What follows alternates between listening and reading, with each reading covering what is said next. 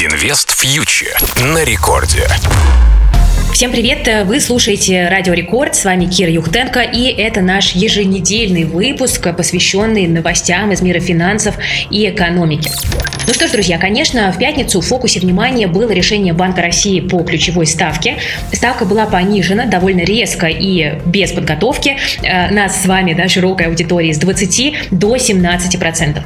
В целом для экономики снижение ставки является позитивным сигналом, но нужно понимать, что она снижается в той ситуации, когда инфляция все еще высока и, по сути, продолжает разгоняться. То есть в каком-то смысле э, Банк России пытается сейчас стимулировать упавший спрос через понижение ставки. Но таким образом рост цен как бы немножко выпускает из своего фокуса. Потому что, ну, действительно, в такой непростой ситуации, в которой оказался регулятор, конечно, очень сложно одновременно следить за всеми параметрами. ЦБ пытается искать какой-то баланс. Ну и в целом мы понимаем, что снижение ставки это всегда некое ослабление рубля, который действительно аномально укрепился в последнее время. И, наверное, именно этим и обусловлено было сегодняшнее решение ЦБ.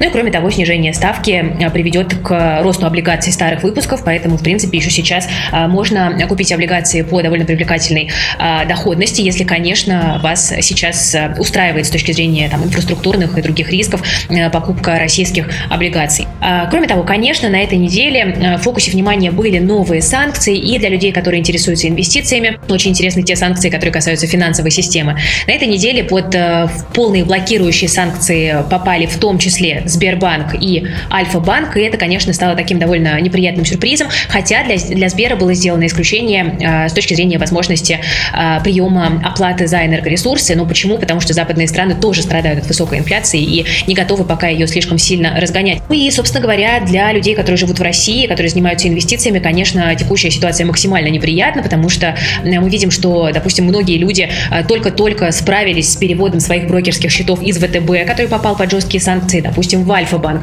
Куда переведут клиентов Альфа, к каким брокерам, пока непонятно понятно. Ну а по Сберу известно, что активы будут переезжать в БКС и Атон. И в целом, э, если вы сейчас э, задумываетесь над вопросом, какого брокера выбрать э, для того, чтобы ну, максимально обезопасить себя от санкционных рисков, я бы рекомендовала сейчас обратить внимание именно на брокеров, которые не имеют такой сильной привязки к банкам. Лучше выбирать брокеров, которые как бы сами по себе, у них тоже могут быть свои маленькие банки, но эти банки создавались уже под потребности брокеров в первую очередь. Ну и в целом, конечно, мы понимаем, что сохраняются риски, сохраняются риски новых, еще более жестких э, санкций, потому что пока, к сожалению, э, конфликт э, между Россией и Украиной, назовем это так, не движется к завершению, и, к сожалению, пока риторика становится все более и более ожесточенной с обеих сторон, ну и мы стараемся смотреть, конечно, на ситуацию с точки зрения экономики, а для экономики это плохо, как для экономики России, так и для экономики, в общем-то, мировой, потому что если вы зайдете на сайт, например, Bloomberg, Reuters, Financial Times, CNBC и так далее,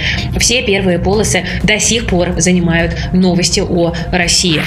Если говорить о каких-то глобальных событиях, на этой неделе были опубликованы протоколы Федеральной резервной системы Американского Центробанка. Они тоже для рынков несут не очень позитивные сигналы, потому что ФРС тоже борется с высокой инфляцией и для этого ставку будет повышать. Скорее всего, на майском заседании нас ждет повышение ставки на 50 базисных пунктов, и кроме того, начнется сокращение баланса, и а, это все негатив для рынка акций. Вы должны это понимать. Вот в той ситуации, в которой мы сейчас находимся, когда вся российская финансовая система показала себя нестабильной, я боюсь, что, возможно, а, по некоторым, по крайней мере, активам лучше выйти, пересидеть, посмотреть со стороны и потом вернуться обратно, да, потому что это риск не рыночный, не только рыночный, но это еще и инфраструктурный риск, с которым мы сейчас все сталкиваемся, и он на самом деле намного хуже, чем риск рыночный. Рынки-то отрастают, а вот когда ломается финансовая система, это, конечно, бывает больно, и восстанавливать ее, к сожалению, очень не быстро. Но я остаюсь в инвестициях, я продолжаю очень внимательно следить за происходящим и стараюсь держать вас в курсе.